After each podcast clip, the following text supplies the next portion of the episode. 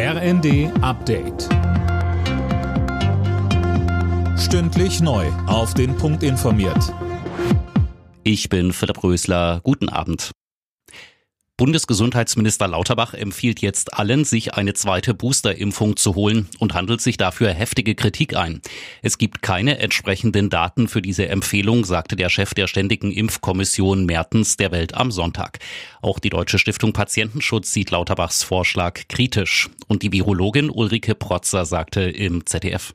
Wenn jetzt natürlich so unterschiedliche Personen unterschiedliche Dinge sagen, das verunsichert die Menschen nur und dann macht nachher doch jeder, was er will und das ist ja dann auch nicht im Sinne der Allgemeinheit.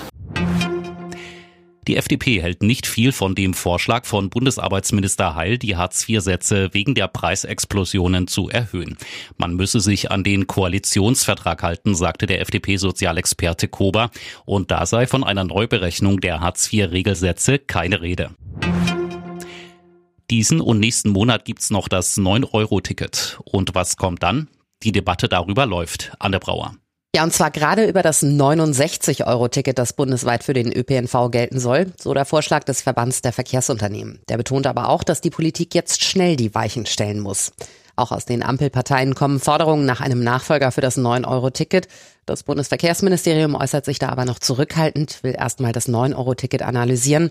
Klar ist aber, dass das angesichts der Verkaufszahlen ein Riesenerfolg ist. Die US-Raumfahrtbehörde NASA will bei den Flügen zur ISS wieder mit Russland zusammenarbeiten, trotz des Ukraine-Kriegs. Aus Sicherheitsgründen und um die US-Präsenz im Weltraum zu sichern, werde es ab September wieder gemeinsame Flüge in russischen Soyuz-Raketen geben, teilte die NASA mit. Alle Nachrichten auf rnd.de